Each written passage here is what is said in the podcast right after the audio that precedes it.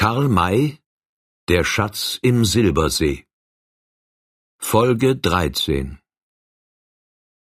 Humphrey Bill hatte genug gehört. Er kroch zurück zu den Gefährten und forderte dieselben auf, sich nun an die Befreiung der Osagen zu machen.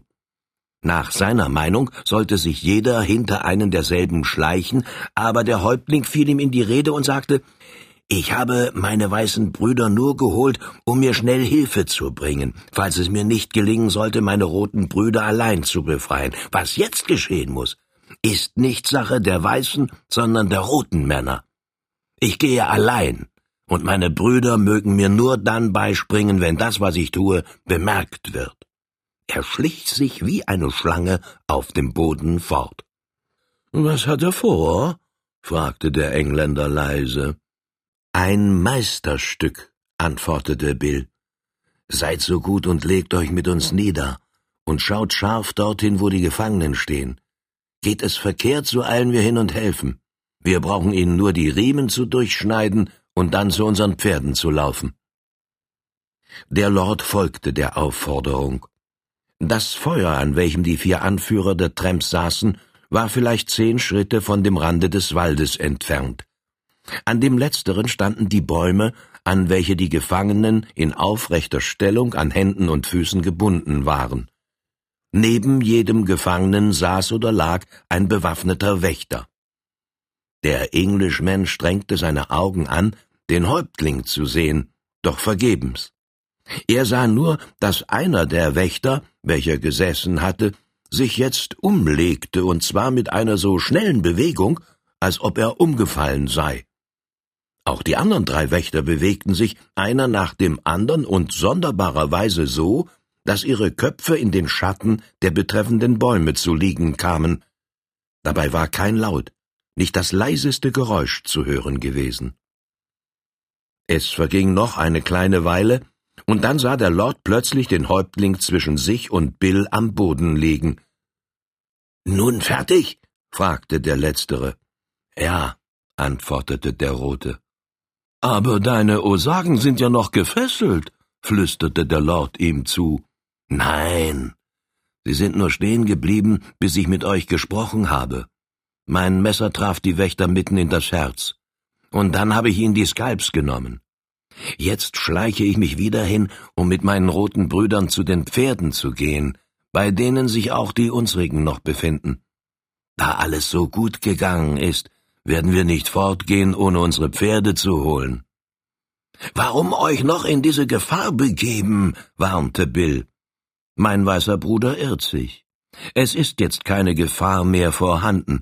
Sobald ihr die Osagen von ihren Bäumen verschwinden seht, könnt ihr euch fortbegeben. Bald werdet ihr das Stampfen der Pferde hören und das Geschrei der Tramps, welche dort wachen. Dann kommen wir zu der Stelle, an welcher wir vorhin abgestiegen sind. Hau! Mit diesem letzten Bekräftigungsworte wollte er andeuten, dass jeder Einwand nutzlos sei, dann war er plötzlich nicht mehr zu sehen. Der Lord fixierte die Gefangenen. Sie lehnten steif aufgerichtet an ihren Bäumen, dann waren sie in einem Nu fort, wie in die Erde hinein verschwunden. Wonderful, flüsterte er dem Buckligen begeistert zu, ganz wie man es in Romanen gelesen hat. Hm, antwortete der Kleine. Ihr werdet bei uns noch manchen Roman erleben. Das Lesen ist freilich leichter als das Mitmachen. Wollen wir fort? Noch nicht. Ich möchte die Gesichter sehen, welche die Kerls machen, wenn die Geschichte losgeht. Wartet noch einige Augenblicke. Es verging keine lange Zeit, so ertönte von jenseits des Lagers ein lauter Schreckensruf. Ein zweiter antwortete. Darauf folgten mehrere schrille Schreie, denen man es anhörte, dass sie aus Indianerkehlen kamen, und nun ein Schnauben und Stampfen, ein Wiehern und Dröhnen, unter welchem die Erde zu zittern schien. Die Tramps waren aufgesprungen. Jeder rief, schrie und fragte, was geschehen sei. Da ertönte die Stimme des roten Colonels, die Osagen sind fort! Alle Teufel, wer hat sie? Er hielt entsetzt mitten in der Rede inne. Er war, während er sprach, zu den Wächtern gesprungen und hatte den ihm nächsten derselben gepackt, um ihn emporzuzerren. Er sah die verglasten Augen und den haarlosen, blutigen Schädel desselben. Er riss den zweiten, dritten und vierten in den Schein des Feuers und schrie dann entsetzt Tod. Skalpiert alle vier. Und die Roten sind fort. Wohin? Indianer, Indianer, rief es in diesem Augenblicke von der Seite her, an welcher sich die Pferde befunden hatten. Zu den Waffen, zu den Pferden, brüllte der rote Körner. Wir sind überfallen, man will uns die Pferde stehlen. Es gab eine Szene ganz unbeschreiblicher Verwirrung. Alles rannte durcheinander, aber es war kein Feind zu sehen. Und erst als man sich nach längerer Zeit einigermaßen beruhigt hatte, stellte es sich heraus, dass nur die erbeuteten Indianerpferde fehlten. Nun erst, nachdem das Unglück geschehen war, wurden Posten ausgestellt und man durchsuchte die Umgebung des Lagers, doch ohne allen Erfolg. Man kam zu der Meinung, dass noch andere als nur die gefangenen Osagen im Walde gewesen seien und sich herbeigeschlichen hatten, um ihre Kameraden zu befreien. Sie hatten dabei die Wächter von hinten erstochen und skalpiert und sich dann der Indianerpferde bemächtigt. Unbegreiflich war es den Trems, dass die Ermordung der Wächter so vollständig lautlos hatte vor sich gehen können. Wie hätten sie sich aber gewundert, wenn sie gewusst hätten, dass es nur ein einziger gewesen war, der dieses indianische Meisterstück fertiggebracht hatte. Als dann die Anführer wieder an ihrem Feuer beisammen saßen, sagte der Colonel, dieses Ereignis ist zwar kein großes Unglück für uns, aber es zwingt uns zur Änderung unseres Planes für morgen. Wir müssen schon sehr frühzeitig von hier aufbrechen. Warum? wurde er gefragt. Weil die Osagen alles gehört haben, was wir gesprochen haben. Ein wahres Glück ist es, dass sie von unserer Absicht auf den Igeltail nichts wissen, denn davon sprachen wir nicht hier, sondern vorher drüben beim anderen Feuer. Aber was wir mit Butlers Farm vorhaben, das wissen Sie. Und du meinst, dass Sie es verraten? Natürlich. Sollten diese wilden Halunken mit Butler befreundet sein? Befreundet oder nicht, sie werden es ihm melden, um sich an uns zu rächen und uns einen warmen Empfang zu bereiten. Das ist freilich leicht zu denken, und da ist es allerdings geraten, uns so viel wie möglich zu sputen. Möchte nur wissen, wo die fünf Kerls bleiben, welche dem flüchtigen Häuptling nach sind. Mir auch unbegreiflich.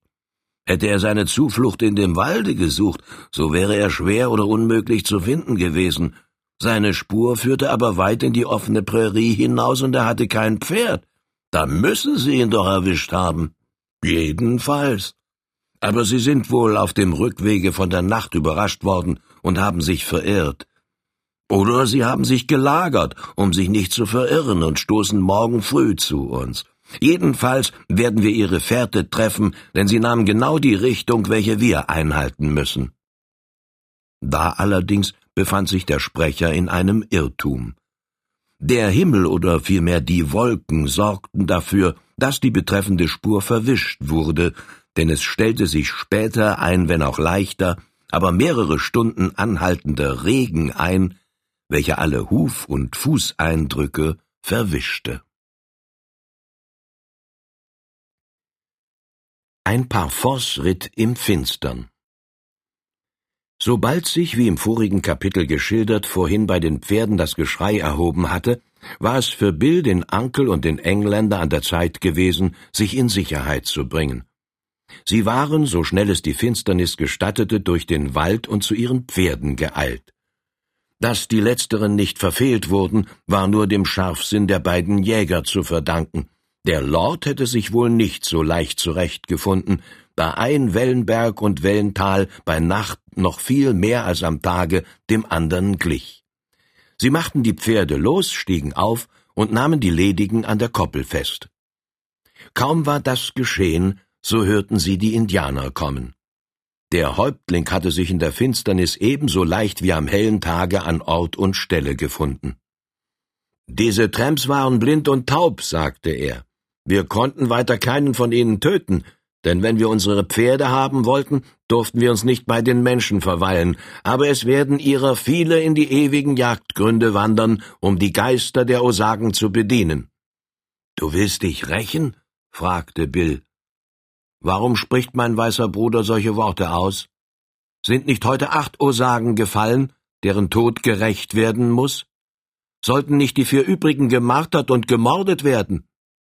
Wir werden nach den Wigwams der Osagen reiten, um viele Krieger zu holen.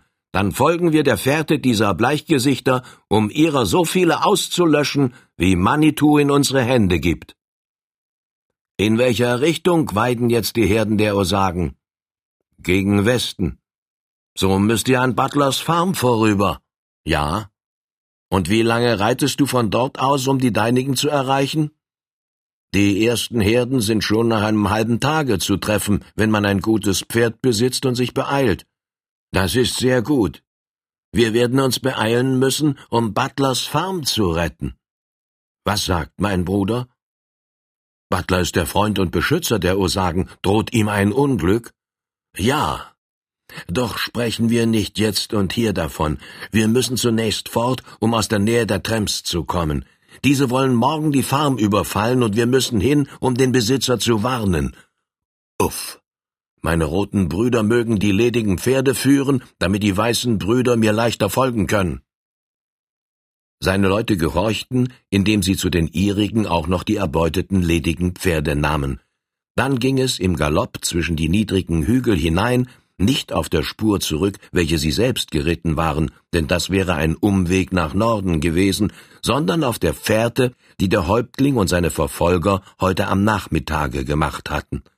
Diese führte in schnurgerader Richtung der Gegend zu, in welcher Butlers Farm lag, die der Osage hatte aufsuchen wollen. Im Galopp. Und zwar in dieser Finsternis. Und doch war es so. Schon am Tage war es nur dem Kundigen möglich, sich ohne Irrtum in dieser Rolling Prärie zurechtzufinden, aber bei Nacht sich nicht zu verirren, das konnte fast als ein Wunder gelten. Als der Engländer dem kleinen Bill, neben welchem er ritt, eine darauf bezügliche Bemerkung machte, antwortete dieser Ja, Sir, ich habe zwar schon bemerkt, dass auch ihr nicht auf den Kopf gefallen seid, aber ihr werdet hier noch manches sehen, hören und auch selbst erleben, was ihr vorher nicht für möglich hieltet. So würdet auch ihr euch hier nicht verirren? Ich? Hm. Wenn ich aufrichtig sein will, so muss ich euch sagen, dass es mir nicht einfallen würde, so zwischen diese welligen Hügel hineinzustürmen. Ich würde hübsch langsam reiten und die Krümmung jedes einzelnen Tales, dem ich folgen muss, genau prüfen. Dennoch aber würde ich morgen früh an einer ganz anderen Stelle als derjenigen sein, an welche ich gelangen will. So kann das dem Häuptling doch auch passieren. Nein. So ein Roter riecht die Richtung und den Weg förmlich. Und was die Hauptsache ist, jetzt hat er sein eigenes Pferd wieder. Dieses Tier weicht sicher keinen Schritt von der Fährte ab, welche sein Herr heute gelaufen ist. Darauf könnt ihr euch verlassen. Der Himmel ist so schwarz wie ein Sack voll Ruß, und von der Erde sehe ich nicht so viel, wie ich auf einen Fingernagel legen könnte. Dennoch galoppieren wir wie am hellen Tage und auf ebener Straße, und ich wette, dass wir, ehe sechs Stunden vorüber sind, unsere Pferde gerade vor der Türe von Butlers Farm anhalten werden. Wie, was? rief der Engländer erfreut. Ihr wollt wetten? Das ist ja herrlich. Also, ihr behauptet das, so behaupte ich das Gegenteil und setze fünf Dollar oder auch zehn. Oder wollt ihr höher wetten? Ich bin sofort dabei. Danke, my Lord. Das von der Wette war nichts als eine Redensart. Ich wiederhole, dass ich niemals wette. Behaltet euer Geld. Ihr braucht es anderwärts. Denkt, was ihr mir und dem Ankel nur schon für heute zu zahlen habt. Hundert Dollar, fünfzig für die vier erschossenen Tramps und fünfzig für die befreiten Osagen. Und bald wird es noch mehr sein. Allerdings, denn der Überfall der Farm, den wir abschlagen werden, ist wieder ein Abenteuer, welches fünfzig kostet. Ob uns das Abweisen des Überfalls glückt, ist noch unbestimmt. Es ist auch im Gegenfalle ein Abenteuer, welches euch fünfzig Dollar kostet, nämlich wenn wir leben bleiben. Aber wie war es denn eigentlich mit Old Shatterhand Winnetou und Old Firehand? Wie viel wollt ihr zahlen, falls euch einer dieser drei Männer zu Gesicht kommt? Hundert Dollar, wenn es euch recht ist. Sehr recht sogar, denn es ist wahrscheinlich, dass wir morgen oder übermorgen Old Firehand begegnen. Wirklich, wirklich. Ja, er will nämlich auch nach Butlers Farm kommen. Der voranreitende Häuptling hatte diese Worte gehört. Er drehte, ohne den Lauf seines Pferdes zu mäßigen, sich um und fragte Old Firehand, dieses berühmte Bleichgesicht willkommen? Ja, der rote Colonel sagte es. Der rothaarige Mann, welcher die lange Rede hielt, woher weiß er es? Hat er den großen Jäger gesehen oder gar gesprochen? Bill erzählte im Vorwärtsjagen, was er gehört hatte. Uff, rief der Häuptling, dann ist die Farm gerettet, denn der Kopf dieses Bleichgesichts ist mehr wert als die Waffen von tausend Tramps. Wie freue ich mich, ihn sehen zu können. Kennst du ihn schon? Alle Häuptlinge des Westens haben ihn gesehen und mit ihm das Kalumet geraucht. Warum soll ich allein ihn nicht kennen? Fühlst du, dass es zu regnen beginnt? Das ist gut, denn der Regen gibt dem niedergetretenen Grase die Kraft, sich bald wieder aufzurichten. Die Tramps werden also morgen früh unsere Fährte nicht wahrnehmen können. Jetzt hörte die Unterhaltung auf. Die Schnelligkeit des Rittes und die Aufmerksamkeit, welche dabei zu verwenden war, erschwerten das Sprechen, und außerdem macht ja der Regen stets weniger mitteilsam. Der Weg an und für sich bot keine Schwierigkeiten. Kein Stein, kein Graben, kein ähnliches Hindernis hemmte den Schritt, und die Wellentäler waren so breit, dass stets mehrere Pferde ganz bequem nebeneinander gehen konnten. Der Boden bestand ganz ausschließlich aus weichem Graslande. Nur die Dunkelheit war zu überwinden.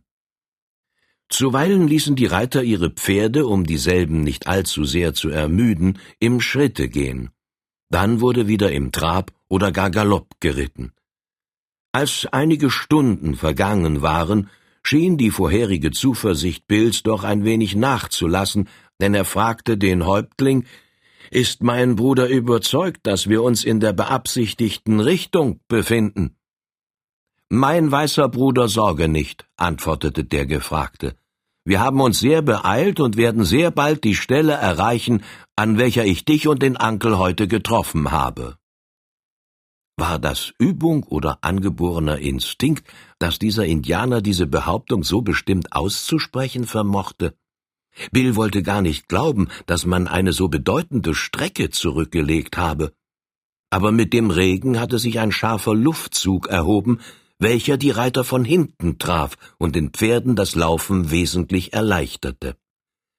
Schon kurze Zeit nach der erwähnten Frage und Antwort fiel das Pferd des Häuptlings plötzlich aus dem Galopp in einen langsamen Schritt, blieb dann sogar, ohne von dem Reiter angehalten worden zu sein, stehen und stieß ein leises Schnauben aus. Uff, sagte der Rote in gedämpftem Tone, es müssen Menschen vor uns sein.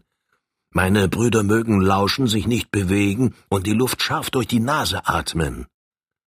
Der Trupp hielt stille, und man hörte, dass der Häuptling den Geruch der Luft prüfte.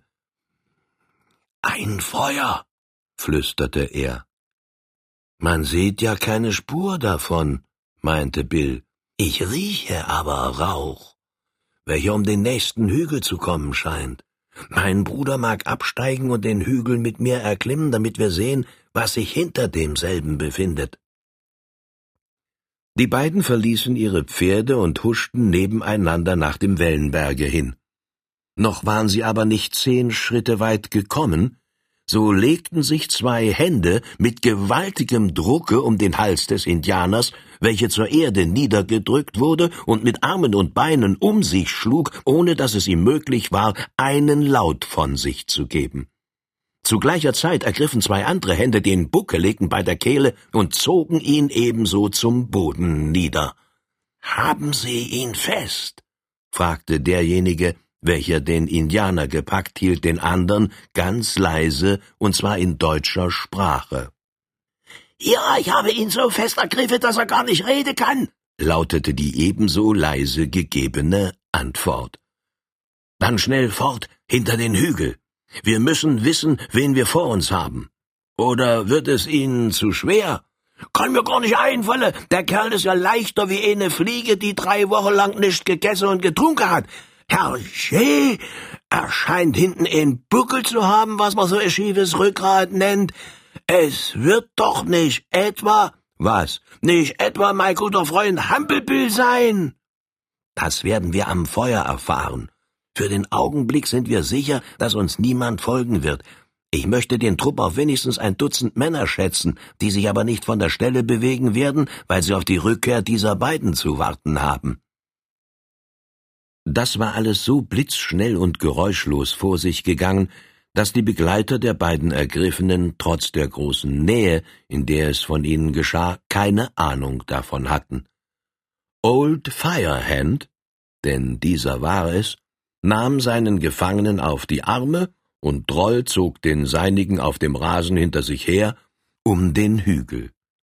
Jenseits desselben lagen müde Pferde, ein kleines Feuer brannte, und bei dem Scheine desselben konnte man über zwanzig Gestalten sehen, welche mit angelegten Gewehren bereitstanden, einen etwaigen Feind mit ebenso vielen Kugeln zu begrüßen. Als die beiden Männer ihre Gefangenen an das Feuer brachten, entfuhr jedem von ihnen ein Ruf der Verwunderung. Alle Wetter, meinte Old Firehand. Das ist ja Menakashesha, der Häuptling der Osagen. Von dem haben wir nichts zu befürchten. Sapperlot, stimmte Droll ein. Es ist wirklich Bill, der Humpli Bill, Kerl, Freund, geliebtes Menschenkind, konntest du mir denn das nicht sagen, als der an die Kugel ging? Nu liegst du da und kannst weder schnaufen noch reden. Steh auf und fall mir in die Arme, Bruderherz. Ach so, der versteht ja gar nicht Deutsch. Er wird mir doch nicht etwa sterben. Spring doch endlich auf, Herzensschatz. Ich hab dich wirklich nicht erwürgen wollen, wenn's halbwegs möglich ist. Der brave Altenburger stand in diesem Augenblicke fast mehr Angst aus als der Gewürgte, welcher mit geschlossenen Augen dalag, begierig nach Luft schnappte, dann endlich die Lider öffnete, einen langen, immer bewusster werdenden Blick auf den über ihn gebeugten Droll warf und mit heiserer Stimme fragte Ist's möglich, Tante Droll? Gott sei Dank, ich habe dich nicht umgebracht, antwortete der Gefragte jauchzend, nun in englischer Sprache. Natürlich bin ich es. Warum hast du mir nicht gesagt, dass du es bist? Konnte ich sprechen? Ich wurde so schnell gepackt, ohne jemand gesehen zu haben, dass ich. Himmel! Old Firehand! Er sah den Jäger stehen, und der Anblick desselben gab ihm seine Bewegungsfähigkeit zurück. Der Druck von Firehands Fäusten war weit kräftiger gewesen als derjenige von Tante Droll. Der Häuptling lag mit geschlossenen Augen und bewegungslos am Boden. Ist er tot? fragte Bill. Nein, antwortete der Riese, indem er dem Kleinen die Hand reichte. Er ist nur bewusstlos und wird bald zu sich kommen. Willkommen, Bill. Das ist eine freudige Überraschung. Wie kommt ihr zu dem Häuptling der Osagen? Ich kenne ihn schon seit Jahren. So. Wer ist bei euch? Vermutlich Indianer vom Stamme des Häuptlings? Ja, vier Mann. Nur? So habt ihr ledige Pferde bei euch. Allerdings, außerdem befinden sich der Ganstig-Ankel, den ihr wohl auch kennt, und ein englischer Lord bei uns. Ein Lord? Vornehme Begegnung, also. Holt diese Leute herbei. Sie haben von uns und wir von ihnen nichts zu befürchten. Bill lief fort, doch legte er nur die Hälfte der Entfernung zurück und rief dann freudig Anke, reitet immer vorwärts, wir sind bei Freunden, Old Firehand und die Tante Droll sind da. Der Angerufene gehorchte diesen Worten. Die im Anschlage liegenden Rafters erhoben sich aus dem Grase, um die Ankömmlinge zu bewillkommnen. Wie erstaunten diese Letzteren, als sie den Häuptling bewusstlos sahen und erfuhren, was geschehen war. Die Osagen standen, als sie von ihren Pferden gestiegen waren, von fern und betrachteten den berühmten Jäger mit ehrfurchtsvollen Blicken. Der Lord machte große Augen und näherte sich der Riesengestalt desselben mit langsamen Schritten. Dabei machte er ein so dummes Gesicht, dass man über dasselbe hätte lachen können. Old Firehand sah dasselbe und die auf der einen Seite so dick angeschwollene Nase. Er reichte ihm die Hand und sagte Willkommen, my Lord. Ihr seid in der Türkei, in Indien, vielleicht auch in Afrika gewesen? Woher wisst ihr das, Sir? fragte der Englishman. Ich vermute es, da ihr noch jetzt den Rest des Bouton d'Alep an eurer Nase tragt. Wer solche Reisen gemacht hat, wird sich wohl auch hier zurechtfinden. Obgleich, er hielt inne und warf einen lächelnden Blick auf die Ausrüstung des Engländers, besonders auf den Bratapparat, welcher auf den Tornister desselben geschnallt war. In diesem Augenblicke kam der Häuptling zu sich. Die Augen öffnen, tief Atem holen, aufspringen und das Messer ziehen war bei ihm eins. Da aber fiel sein Blick auf den Jäger. Er senkte die Hand mit dem Messer und rief Old Firehand. Warst du es, der mich ergriff? Ja, es war so dunkel, dass ich meinen roten Bruder nicht erkennen konnte. So bin ich froh, von Old Firehand besiegt zu sein, ist keine Schande. Wäre es aber ein anderer gewesen, so hätte die Schmach so lange auf meinem Haupte gelegen, bis ich ihn getötet hätte. Mein weißer Bruder will nach Butlers Farm? Ja, woher weißt du es? Bleichgesichter sagten es. Nach der Farm will ich später, jetzt liegt mein Ziel am Osagenok. Wen sucht mein berühmter Bruder dort? Einen Weißen, der sich Colonel Brinkley nennt, und seine Genossen lauter Tramps. So kann mein Bruder getrost nach der Farm mit uns reiten, denn der Rote kommt morgen hin, um sie zu überfallen. Woher weißt du das? Er selbst hat es gesagt, und Bill hörte es. Die Tramps haben heute mich und meine Osagen überfallen, acht von ihnen getötet und mich mit den übrigen gefangen genommen. Ich entkam und holte Bill und den Ankel, welche mir mit diesem weißen Engländer halfen, meine roten Brüder zu befreien. Du wurdest von fünf Tramps bis hierher verfolgt? Ja. Bill und der Ankel lagerten hier? So ist es. Und der Engländer war kurz vorher auf diese beiden getroffen? Du sagst es aber, woher weißt du das? Wir sind am schwarzen Bärenflusse aufwärts geritten und haben ihn heute früh verlassen, um an den Osagenuk zu kommen. Wir fanden hier die Leichen von fünf Trams und Sir, unterbrach ihn der Humphrey Bill, woher wisst ihr, dass diese Männer Tramps gewesen sind? Niemand kann es euch gesagt haben. Dieses Stück Papier hat es mir verraten, antwortete er. Ihr habt diese Kerls ausgesucht, das Papier aber in der Tasche des einen stecken lassen. Er zog ein Stück Zeitung hervor, hielt es gegen das Feuer und las. Ein Vergessen oder Versehen, welches man nicht für möglich halten sollte, ist jetzt durch den Kommissar des Landbüros der Vereinigten Staaten an das Tageslicht gezogen worden. Dieser Beamte lenkte die Aufmerksamkeit der Regierung auf die erstaunliche Tatsache, dass es innerhalb der Vereinigten Staaten einen Landstrich gibt, größer als mancher Staat, der sich der Auszeichnung erfreut, ganz und gar nicht regiert und verwaltet zu werden. Dieses merkwürdige Stück Land ist ein ungeheures Viereck von 40 Meilen Breite und 150 Meilen Länge und enthält beinahe vier Millionen Acres Land. Es liegt zwischen dem Indianerterritorium und New Mexico, nördlich von Texas und südlich von Kansas und Colorado.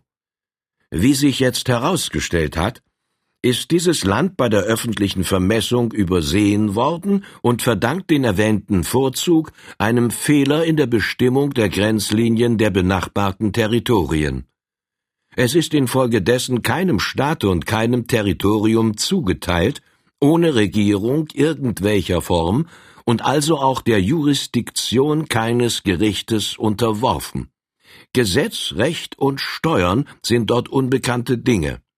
In dem Berichte des Kommissars wird dieses Land als eine der schönsten und fruchtbarsten Gegenden des ganzen Westens angegeben, vortrefflich für Viehzucht und Ackerbau geeignet. Die wenigen tausend freie Amerikaner, welche es bewohnen, sind aber nicht friedliche Ackerbauer und Hirten, sondern sie bilden Banden von zusammengelaufenem Gesindel, Strolchen, Pferdedieben, Desperados und flüchtigen Verbrechern, welche sich aus allen Himmelsgegenden da zusammengefunden haben. Sie sind der Schrecken der benachbarten Territorien, in denen namentlich die Viehzüchter durch die Räubereien dieser Menschen viel zu leiden haben. Von diesen geplagten Nachbarn wird dringend verlangt, dass diesem freien Räuberstaate ein Ende gemacht werde, damit durch Einführung einer Regierungsoberhoheit dieses gesetzlose Treiben aufhören müsse.